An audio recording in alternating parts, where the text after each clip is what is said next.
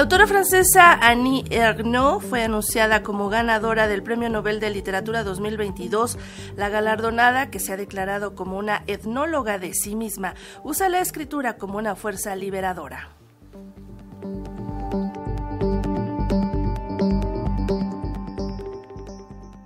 Este jueves a las 13 horas en Estocolmo, 6 de la mañana en México, el secretario permanente de la Academia Sueca, Mats Malm, dio lectura al fallo del Premio Nobel de Literatura 2022. De acuerdo con el jurado, este año se le concede a la escritora francesa Annie Ernaux, de 82 años, por el coraje y la agudeza clínica con la que descubre las raíces, extrañamientos y restricciones colectivas de la memoria personal.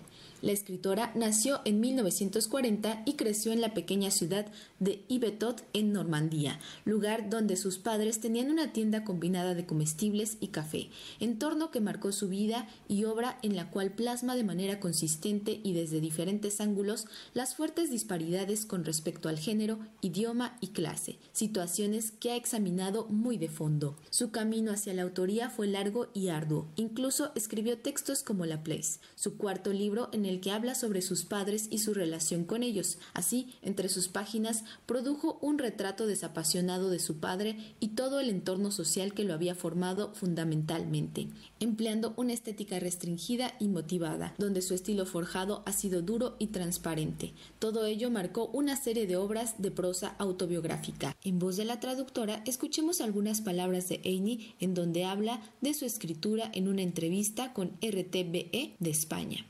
Creo que todo el mundo, todo individuo, está atravesado por muchísimos sentimientos, también por pruebas de la vida, que en el fondo todos compartimos. En mis libros es muy raro que haya un individuo aislado.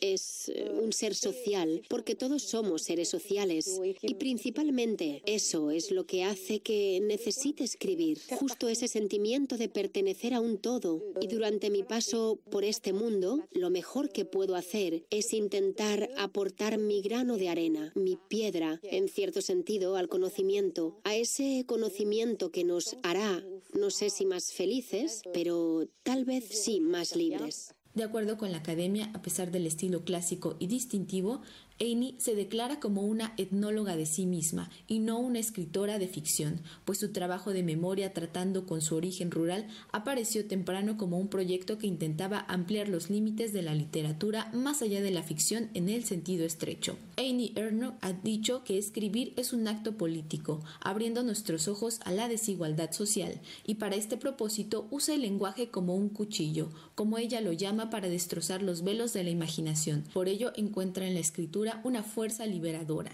La Academia Sueca ha resaltado que el trabajo de la hoy Nobel de Literatura es inflexible y escrito en lenguaje sencillo, raspado y limpio, logrando algo admirable y perdurable al revelar la agonía de la experiencia de la clase, describiendo vergüenza, humillación, celos o incapacidad para ver quién eres. Entre los reconocimientos que ha recibido Amy Ernaux se encuentra el Premio de la Lengua Francesa 2008, el Ernest Hemingway 2018 y en 2019 fue condecorada con el Gregor von el de la Academia de Berlín y el premio Formentor de las Letras. En 2008, su libro Los años la mantuvo entre los finalistas del Premio Internacional Man Booker. Algunos de los títulos de sus obras son Los armarios vacíos, La mujer helada, Perderse, El uso de la foto, La otra hija, Memoria chica, por mencionar algunos. Cabe recordar que el galardón concedido por la Academia Sueca está dotado de 10 millones de coronas suecas y será entregado en diciembre. Para Radio Educación, Pani Gutiérrez.